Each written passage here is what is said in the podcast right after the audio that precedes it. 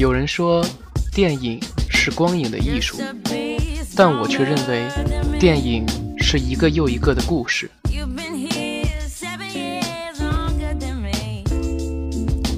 这里是杰森的电影报告，我们与你分享电影背后的故事。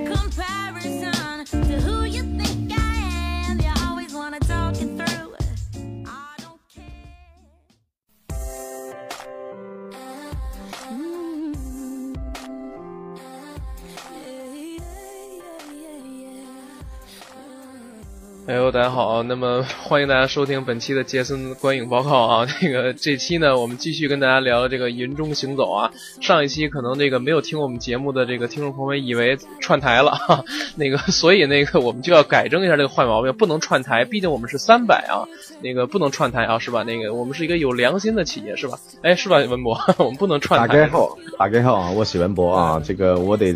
跟大家这么说啊，你们今天又串台了，然后我们今天聊一聊啊，这个台湾的这个年兽，不不，这这个中国东西关 年兽年兽年兽就是聊聊那个酒，聊聊台湾的酒店是吧？那个公主什么的。对，酒店文化啊，这个现在哎，熊二，现在林森北路现在状况怎么样？现在状况也就跟之前老样子吧，林森北也就这样样子吧，车行一条街应该这样说。那个 忠孝东路呢，是不是？对啊，忠孝东路不一样。现在比较不流行这种东西了，就是感觉忠孝东路也是有有一些有几间啦，但是呃，感觉还是一样啦，因为还是集合在林森北。不是，呃，杰森，你不要被一些东西误导。原歌的取名应该叫东忠孝东路走九遍，不是忠孝东路找酒店，好不好？你不要以为吴宗宪先生讲的就是对的。忠孝东路一般不怎么找酒店，都去林森北路。啊，去吃夜宵，好不好？呃，我我们还是聊回来我们的这个事情的本身啊，就是这部电影《云中行走》。其实《云中行走》给我一个非常大的感觉啊，呃，首先就是男主的这个经历啊，他其实是有一点颠覆了我们的三观的。包括我在电影院看的时候呀，我是觉得说他啊，真的是拉得下脸。他去找那个老爹的时候，杰森你还记得吧？他就直接跟那个老爹说：“老爹说我这事儿我只能教我儿子。”然后。男主直接说：“我给你钱，我把我骗来的钱都给你。”老头说：“OK。”我在觉得我这什么玩意儿啊？因为你们也太他妈商业化了吧！你们居然连 要要咱们大陆的戏啊，金世杰老爷子要演的话，他起码跟你讲一大段是吧？我不是冲着钱去的啊！说句实话，你们要你要在我这儿开武馆，我得跟你说呀，是吧？你得找一徒弟。完事儿呢，你这徒弟打了九家武馆打赢了之后，然后你才能在这儿立足。完事儿呢，你这徒弟必须死。对吧？首先大概是这么一个套路，但是呢，这个法国人可真直接，一张嘴就直接说啊，好拿钱走人办事儿，OK 了。所以说这个熊二，你呃，特别是像这个台湾那边啊，我觉得应该不会有这样的事情发生。就是我觉得，呃，但凡文明要稍微往前一点的地方，他肯定讲话会拐弯抹角。熊二，你有没有这个感觉？可能是没有办法直接，因为其实这部片啊，因为这部片子很多人都说，其实它的剧情啊，剧情的部分可能。也就演的就像刚刚呃文博说的，我就是要去学，我没记错应该是怎么绑绳索是吧？怎么绑钢索？对对对，然后就说我给你钱，我给你钱，你教我，就这么简单，然后就教他了。我就也感觉有点 有点，我感觉有点怪怪。应该应该是如果在台湾来来操作来拍这部片子，可能就是啊，你必须呃，因为怎么我也啊，你当当时是被我赶出这个。这个马戏团啊，那我们现在应该要怎样啊？不如怎样啊？然后我再教你，然后再怎样啊？而不是说，呃呃，那那好吧，你把骗来的钱给我，那我们哎马上换个角度，下一场戏我们就。直接去绑绳索了，这对啊，就就直就直接来分赃的意思了。所以说，我觉得这个东西啊，杰森，你有没有觉得很有意思？如果说金世杰老爷子在师傅里面那个演的，我们觉得说他是符合我们的认知的啊，那你多少你总得有点这个起承转合，你有点给人那个下个台阶。然后呢，这个囧瑟夫就直接跟老爷子讲说：“我给你钱。”老爷子就直接不要台阶了啊，拿钱走人办事儿，就这个感觉，就这种老屁股。就很直接嘛，但是呢，你知道这个事儿啊，其实让我想到一个非常有意思的现象，就像我去日本的感觉是什么呢？日本人讲话就很喜欢拐弯抹角，包括其实我跟台湾这边接触啊，其实我是发现啊，就是东亚文化里面，呃，其实内地啊这边这个东西还比较少一点。越是东亚文化里面，越是传统文化深入的地方，讲话就越喜欢说，呃，先生，如果你不介意的话，要怎么样怎么样，熊二是吧？一般都会这么讲嘛，是吧？可能是太多的礼节，然后变成说讲话没有重点，就是可能像台湾呃一般宴客文化，它就是我们先酒过三巡之后再来讲正事吧。如果说台湾的业务员要去呃跟一些呃投资方啊，或是老板啊，或是说他的客户去讲一些这个比如说投资的标的物啊、投资的项目，都一定必须要我们先寒暄一下酒吧，先吃个饭吧，然后再把这个事情再谈了，就是感觉有点有点可能是文化不同吧，文化的差异。对，就先寒暄一下，包括去日本也一样，就日本也是这样一个文化，就是那种，呃，如果您不介意的话啊，然后呢，我觉得啊，但是呢，什么什么，就是也就让你听不太懂。然后呢，其实呢，内地文化啊，真的你你是这个北京的嘛，你应该知道，其实北京这个事儿就很直接，在北京这个事儿就说的很直接，是吧？兄弟，教我一个啊，要要不然我给你钱。其实，在北京这事儿就很直接。其实呢，这个反倒不像这个师傅里演的说北方文化里面有那么多的繁文缛节，反倒是在解放之后这事儿就没了。所以说呢，在北方文化里面反倒是能看得懂这段戏，就是说，呃，收钱办事儿嘛，对吧？我给你钱，你你给我办个事儿嘛，就这个感觉。所以说呢，其实我是一个什么感觉呢？我其实看这个云中行走的时候，给我吸收到一个一个一个要点。你人呐，还是得直接点儿。包括在日播的麻呢里面，我也聊过这个事儿，啊，还没播出啊，但是快播出了。就是，就就就是很多时候啊，咱们用一些这个敬语啊，或者是用一些杂讯啊，会干扰到它本身的一个语言的一个东西。就是说我今天要什么，但是我不说这个，然后呢，你你去琢磨。完事了，你琢磨，你琢磨出来，哎呦是这个意思，然后呢，你再跟我聊，当中已经过去大半个小时了，但是呢，对于这个事情本身来说，我还是希望这个事儿直接一点，所以我看这场戏，我是深有感触的，因为我在当中走了很多的弯路，其实无非就是一个，呃，大哥，我想买这个东西的问题嘛，是吧，熊二？呃，没错，那个感觉就是啊，其实直接有直接的好，大家节省时间有效率，但是有时候就像我们刚刚提到这个呃日本文化跟台湾文化，可能要比较重视这些防辱节的部分嘛。不，这他其实就是说跟长辈要怎么讲话，跟长辈你是不能说我要买你的东西，对吧？长辈他有一个就是辈分和尊严和礼教和教养的存在的，因为显得我很没教养，也显得这个长辈很没教养。那呢，这个片子的这场戏啊，有的人猜说这场戏呢，它是为了快进，因为呢，毕竟电影呢它是有一个篇幅的，它又不是印度电影，是吧？印度电影呢当中还有一个让你去尿尿的时间，印度电影一般都四五个小时嘛，是吧？三四个小时嘛，包括是吧？当中有一个那个那个上厕所时间的印度电影，但是。呃，美国电影它是没有这个时间的，所以它为了快进。但是呢，另外一个角度，我是能看得出来说，哎，与其在那儿唧唧歪歪啊，扯一大段闲篇儿，还不如直接点，我要买这个东西。哎，还他又真的买了。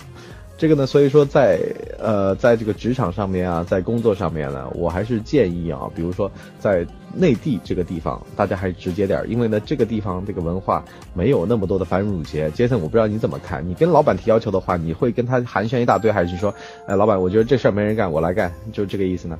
那我觉得可能我还是得先拐弯抹角一下再说一下比较好。你你看，就跟那个之前咱们提那个老炮儿，那就是，你就看那个老炮儿找那个、找那个谁来着？嗯，找那个灯罩，哎，不是是找灯罩吧？还是找那什么火儿？啊，对洋火儿，是吧洋火的时候是吧？就嗯也是拐弯抹角说了那么大堆，然后最后还说呢，说我他妈连一根烟都没抽完，你轰我是不是？也是那样是吧？就是老老一辈的那个老炮儿，其实说话也是爱面子、爱拐弯抹角，他不是说说哎兄弟，我今儿这个缺钱了，哥哥有难事儿了，你怎么着？你借我点钱吧。他他没有这样，他都是说拐弯抹角，先说了之后让你猜，哎，他自己先不说他的需求，让你猜出这个需求来。但是哦，我我得我得跟熊二啊，我们俩中年男人跟你聊呃说一说这个事儿啊。其实呢，啊，为什么六爷是六爷，阳火是阳火儿？洋火的意思是直接点儿，对吧？大哥，你有什么难处，你直接跟我说。为什么洋火生意能做么的做这么大？因为呢，他在内地的这个地方，他已经熟悉了这个语境了。内地这个地方就是收钱办事儿，别废话。但呢，六爷呢生存在八十年代、九十年代的中国，那个时候呢，大家还都是差不多的啊，你家也没比我家强多少，我家也没比你家强多少啊。我们跟大院子弟打架，打完架呢，呃，那个弄到一条军衣，然后就披身上，是吧？六十来岁还跟人砍。但是呢，这个文化的情况已经转变了，这个是一个我知道这个事儿是不好的，但是呢，你得适应这个环境。包括熊二你在内地做生意，你也明确的感受到了这个东西，对吧？呃，没错，这是文化上的差异。但是你如果，呃，应该就是一句谚语怎么讲，叫做在罗马行走如同罗马人吧，你必须要去贴近他的文化生活。才会。哎呦，这应该是台湾的吧？我们内地没教过这个。有有有，它是一部那个那个，这是一一句那个西方谚语啊，就是原文是英文，那如果翻译成呃普通话来讲，就是这个意思这样。在什么山头唱什么歌，是吧？对对对，这个翻译的比较准确一点。在在什么山头唱什么歌，在如果说在台湾做生意，你讲话必定得先绕一大圈儿。但是呢，如果在内地做生意，你必须直接跟他讲，石副厅长，我要这个项目，你跟我讲要什么，我要满足什么条件，大概是这么个意思，对吧？呃，没错没错。嗯，所以说囧瑟夫这个这场戏呢是让我很有感触。然后呢，第二点呢，我呢看那个他不是。后来失心疯，晚上失眠，然后起来给自己的那个呃这个东西啊钉钉子，然后一边说：“我给自己的棺材，我给自己的棺材钉钉子。”然后呢，那个时候不是所有人都觉得他疯了嘛？啊，就是一个丧心病狂的一个人嘛。但是呢，我是觉得啊，这种决心是很多人做不到的。杰森，如果说在你演出的第二天，你那时候已经疯了，然后呢，你给大家讲了八遍。这场秀要怎么做？然后呢，你跟大家说这场秀必定得成。然后呢，你还大家说，哎，这个时机不成熟，你说，嗯，等不了了，我必须得今天就，我必须明天就得做。就这个东西，我是觉得说呀，只有一个人丧心病狂了，他才能达到那个成就。包括我们明年要拍电影嘛，杰森是吧？啊，就传说中的不疯魔不成活是吧？那对，人要不疯魔，真的是不能成佛呀。这个东西。呃，熊二，你你你看这个，你看这段戏的时候，你那是什么感觉啊？我就我就我就觉得是很有意思，就是感觉就是他其实他其实内心还是有恐惧啦，但是对，呃，他呃必须找一个压力去宣泄的一个管道吧，因为对，因为有这么多呃朋友陪着他，包括他的这个当时也就是女朋友嘛，那陪着他来做这件呃他的梦想。从小到大的梦想，那去完成这些梦想，呃，有这些朋友、友情跟感情的支撑之后，其实他他是有压力的，在那当下，那他又这这这件事也非得做，因为呃箭在弦上不得不发嘛，就等于说也只有那么一次机会了，那所以呃对他来说是只许成功不许失败，因为他背负了这些朋友的期望也好，然后对，就是感觉呃这部除了。因为其实我们在看的观点可能是会觉得说它可能就很平淡，它是一个传传记式的电影，那把它翻拍成呃呃传记式的这个原著小说，那翻拍成电影，那感觉上来讲就是可能导演多加了一些东西吧，就是想要告诉呃这个观影的朋友啊一些群体，告诉他们就是说呃不管你的梦想有多疯狂，然后在当时。你架一个钢索去走这个世贸大厦，因为这个是极其疯狂的事情。然后在原著原型里面也是，也是一个很疯狂的事情。但是这是一个梦想。有时候，呃，不好意思，美国电影啊，喜欢去强调这些，呃，就像文博常说这个这个 America's Dream 啊，就是美国梦，对，必须要去完成，不管它有多疯狂，我们每一间民族的大无畏的精神，感动了。熊二熊二已经被。被感动了，哎，其实其实啊，那个杰森，我我有在想啊，呃，就是比如说啊，文博呢是一个停车场保安，如果呢一三年没有去做干嘛电台啊，现在还是个保安，那做了干嘛电台，他还是个保安，但是呢，保安归保安啊，保安他也有他的梦是吧？小三也有情，小三也有爱，哎，小三有情，小三有爱啊，你不要以为小三他这辈子就没有转正的希望了，只要你怀抱着转正的希望，对不对？你至少还能够成功的上位。呃，所以说呢，在看这部电影的时候啊，我那个时候其实眼眶是湿润的，特别是在看到很多的人说他丧心病狂啊，不可能完成这件事情的时候啊，呃，作为一个作为一个老炮儿啊，作为一个老屁股，我那个时候心里的感觉是说呢，你只有对你自己做出了一个承诺，对你的朋友做出承诺，然后呢，你已经骑虎难下的情况下面，你才能够迸发出你的能量。这种东西呢。可能这个这个，我觉得是不是现在你？你你就现在就属于这种这种情况 对吧？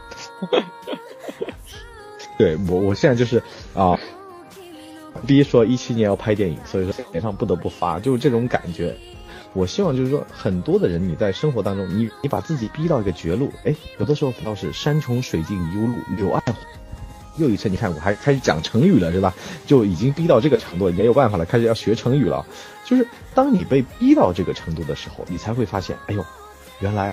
我有不一样的一番天地。我原来不是那个在马戏团里面就天天走个钢丝，然后挣点钱啊瞎混的这么一个人。我有一另外的一个东西，包括其实我去逼 Jason 和熊二，今天我们就说开了是吧？逼 Jason 和熊二每个星期、每个月都要做几集节目的原因是，我希望我们这个 IP 将来是值钱的。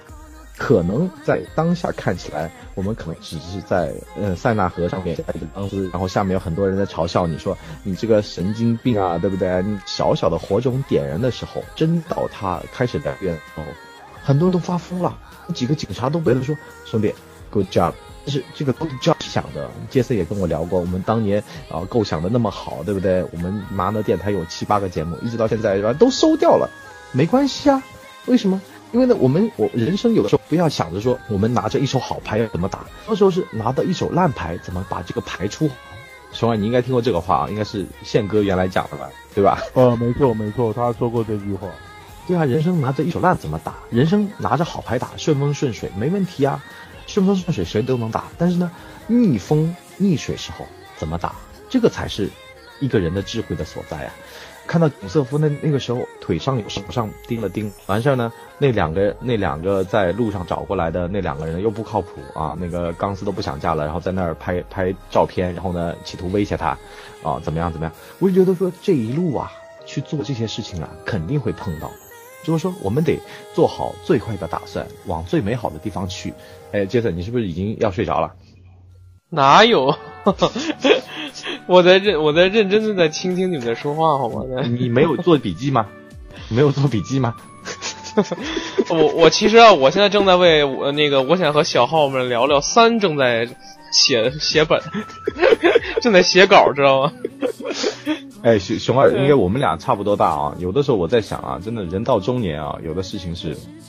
不得不去，你会觉得看这种呃，应该我自己的体感觉啦，就是你看老炮儿这种情怀的电影，那你看呃云中行走这种去梦想的这种激情的电影，我会觉得呃你你看像我当时在看云中行走哈，呃我去看到的是他在准备做这个冒险的时候，记得那个鲁迪爸爸说的那个本金斯利说的那个。你要自己去，不管你是多成功的一个这个走钢索的人哦，你必须要去亲自确认一个叫做那个钢索绑的绑的成呃情况，你才去做这个表演。那他当下他怎么做呢？因为可能也是因为环境不允许吧，因为两两座塔隔得远，那他是交给对面的那个那个他的同伴，呃，他的同伴去去做这件确认的事情。那他也完全放心。那即便说有一些人在呃，在他们准备准备做这件事之前，就就临阵脱逃了嘛。那有一些是呃，正准备开始做了，也脱逃了嘛。两个，我记得前后有两个嘛，都就那两个嘛。对，讲的信誓旦旦的啊，我会帮助你完成这个梦想。那对所谓的友情，但在当下去面临到一些现实的考量，可能会会去有一些法律责任的时候。呃，也也也退缩了嘛。当然这无关对错，只是说也每个人价值观不同。那但是呃，还是有一些人去协助他去完成，包括说在下面的啊，可能说他的女朋友或者是他的一些协助完成这件事的。我觉得这个就是呃，有一些电影会告诉我们一些事情，就是可能我们可能有一些这样的经历，或者是社会大环境，或者是工作经验，会给我们一些东西啊。我觉得这是对电影。电影文化一个很值得吸引人的一个地方，就是一些导演没有跟我们说的那些事情。哎，这样啊，我们广告之后，我们来聊啊，中年男人啊，到了中年之后要怎么样应对自己的这个人生和怎么样去看电影。广告之后马上回来。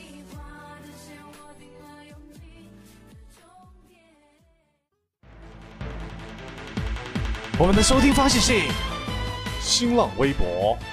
微信，爱听 FM，搜索干嘛电台，别告诉别人哦，I'm a very bad bad boy father。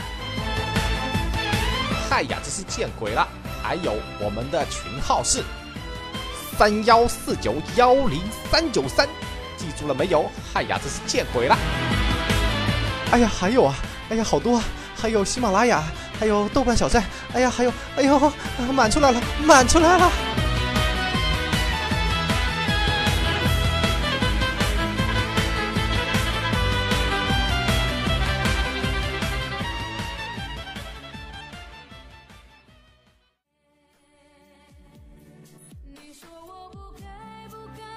哎呦，广告回来了！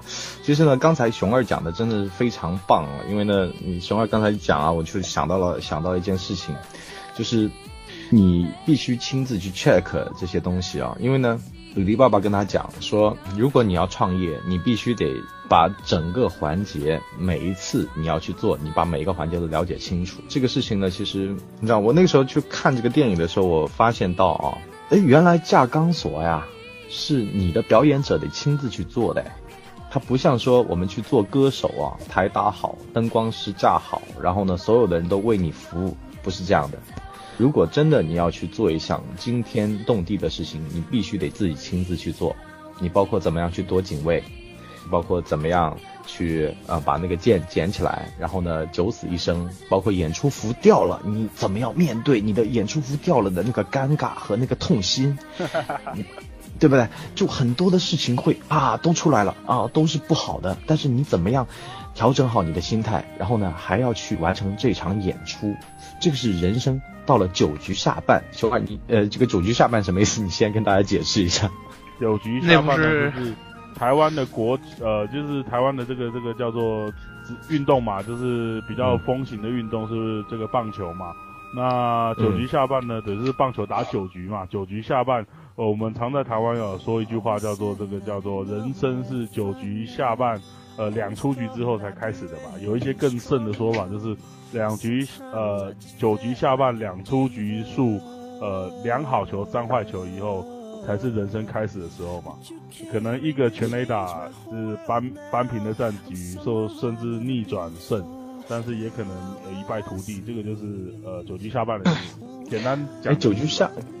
九局下半，从我的理解里面，是不是说人生得到一个关键点，它才能够逆转？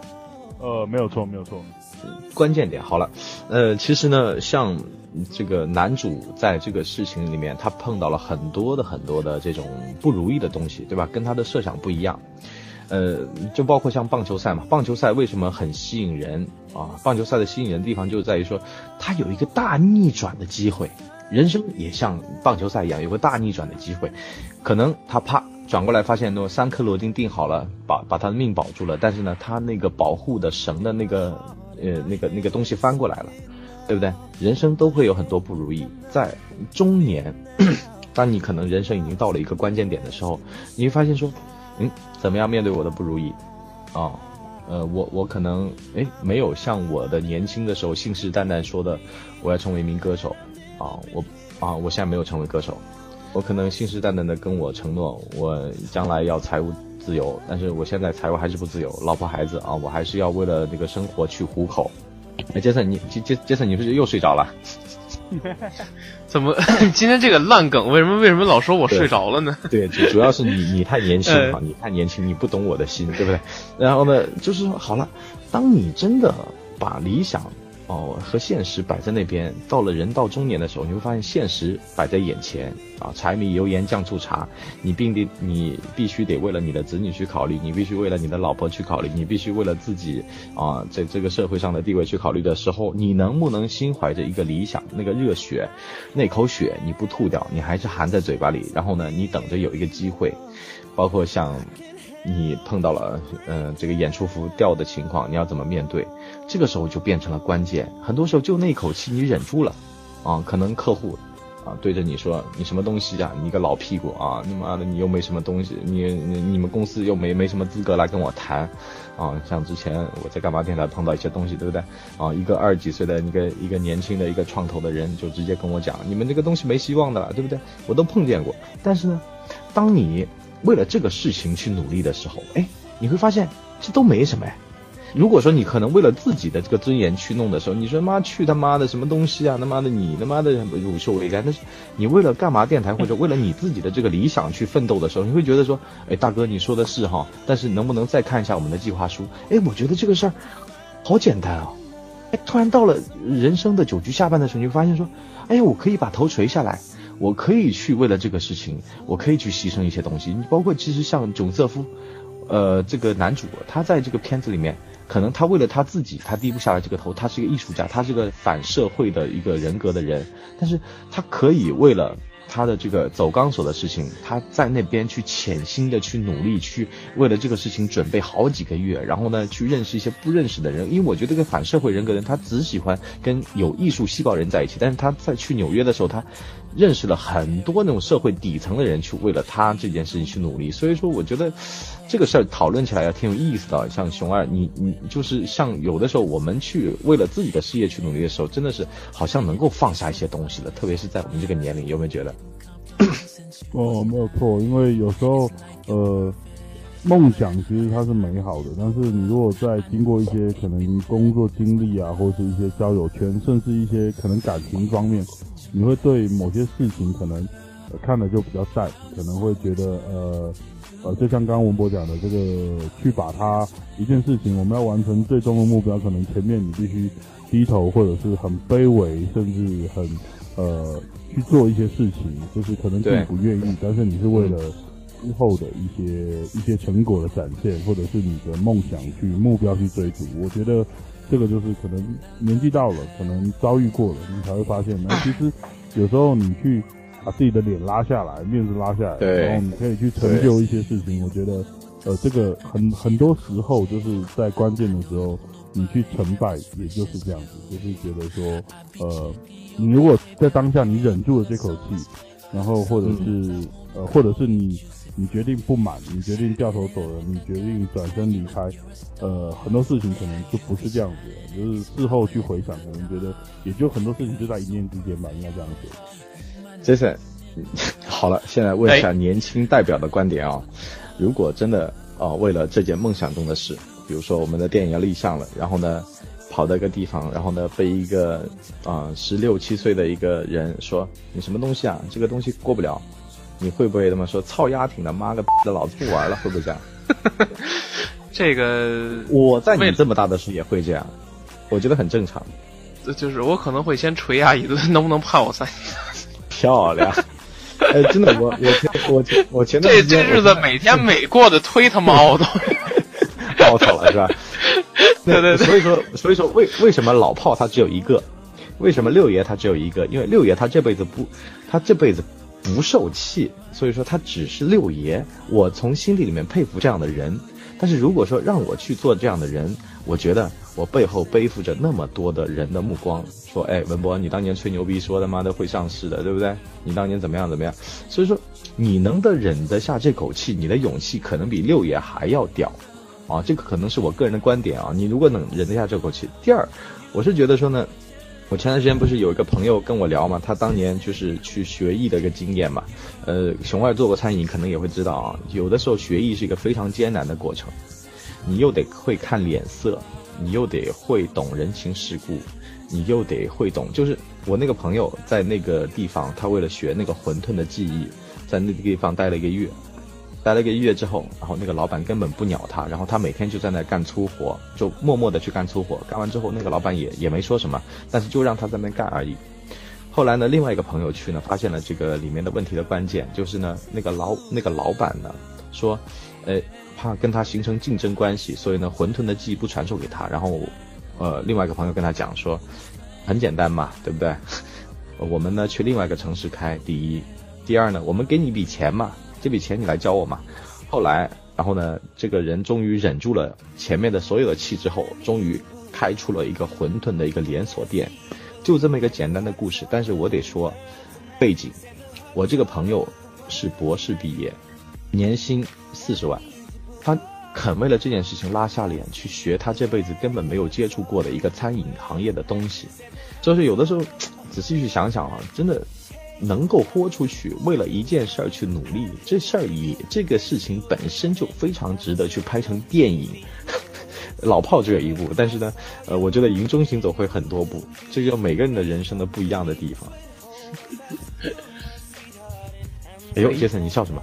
你在笑我们老屁股是吧？好，好吧，我我这这样吧，我我觉得我觉得这样最后一趴我聊聊啊。其实我觉得里面还有一个很有意思的点，我不知道我们东方男人会怎么看，但是呢，西方男人我觉得他们看得很透。就最后他的女他的老婆跟他讲说，你追寻完了你的梦想，我支持完了，现在我要去追寻我的梦想了。然后呢，男主角就说，OK，你去追吧。呃，我不知道你们怎么看啊？就是说，哎，老婆要追寻他的梦想了，熊二你会不会拦着他？他那个时候不是老婆，他只是女朋友啊。女朋友对女朋友嘛，应该概念不太一样吧？嗯嗯如果说，呃，如果说经历过这些，就是他的冒险这件事情，呃，我觉得囧瑟夫这个角色还还蛮还蛮蛮洒脱的那种，嗯，就觉得、嗯觉得好像也应该是这样。可是这可能是西方文化吧，就是他会觉得，呃，就就就无所谓。那可能在人格独立嘛讲可能嗯呃，应该这么说吧，就是在东方来讲的话，可能就就就应该不会这么洒脱吧，应该这样。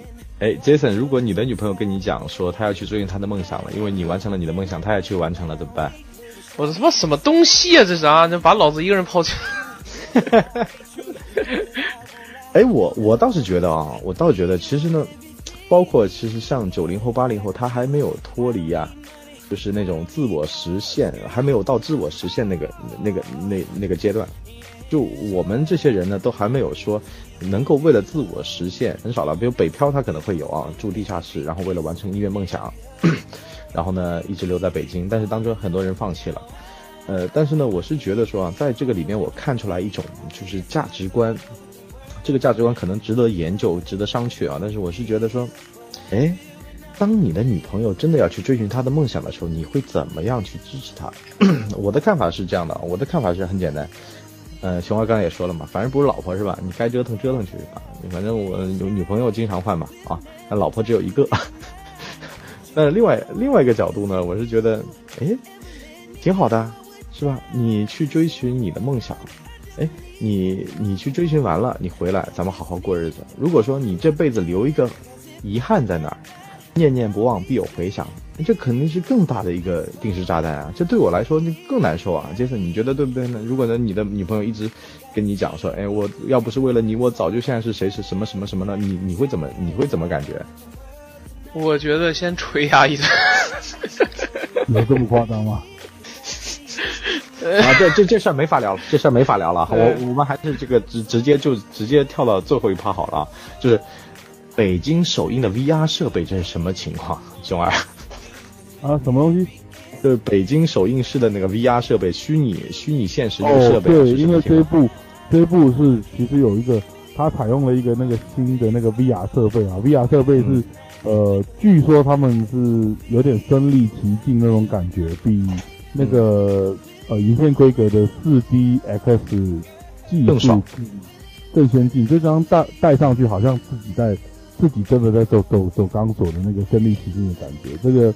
在当时在北京这部呃片子在上映呃首映的时候，呃用了这个设备啊，影院的呃硬件呃硬件也跟得上哦，然后呃这是蛮炫的，我觉得呃哇，应该这么讲吧，就是内地的一些呃硬件的东西，然后包括这些这几年啊，就是呃国片，好、像《夏洛特烦恼》啊这些老炮儿这些片子，呃比较有底气，比较有一些文化呃情怀的东西，就慢慢的开始呃，可能它不需要太大的制作，然后它可以给我们一些电影带来一些新的冲击。当然也也也有一些像呃整个幺五年，其实呃国片丰收，因为不管是动画片啊，那个《大圣归来》，然后包括现在的这个《功夫熊猫》，然后一些呃，先不要讲说它的制作可能是呃西方，呃技术可能特效技术是西方，但是它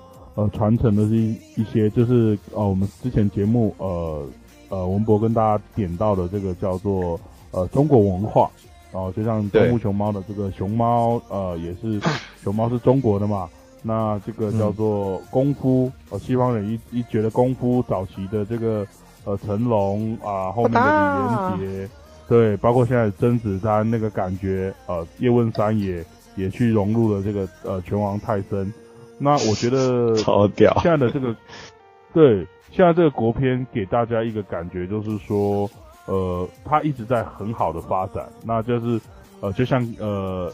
以往可能大家比较为人诟病的，可能就是呃政府单位、公务单位管的这个尺度呃、分级，可能呃有点让大家匪夷所思，然后百思不得其解。那现在慢慢的也在打开了一些这个叫做一些一些开了一些绿灯，让大家去通行哦。前阵子的这个，包括现在还在院线的老炮儿啊，这个这个对烈日灼心，对，啊，烈日灼心也是对，也是开始有一些可能文化的一些改变，那一些嗯。呃可能审核制度上也相对的呃也也比较宽松一点，呃，也让嗯。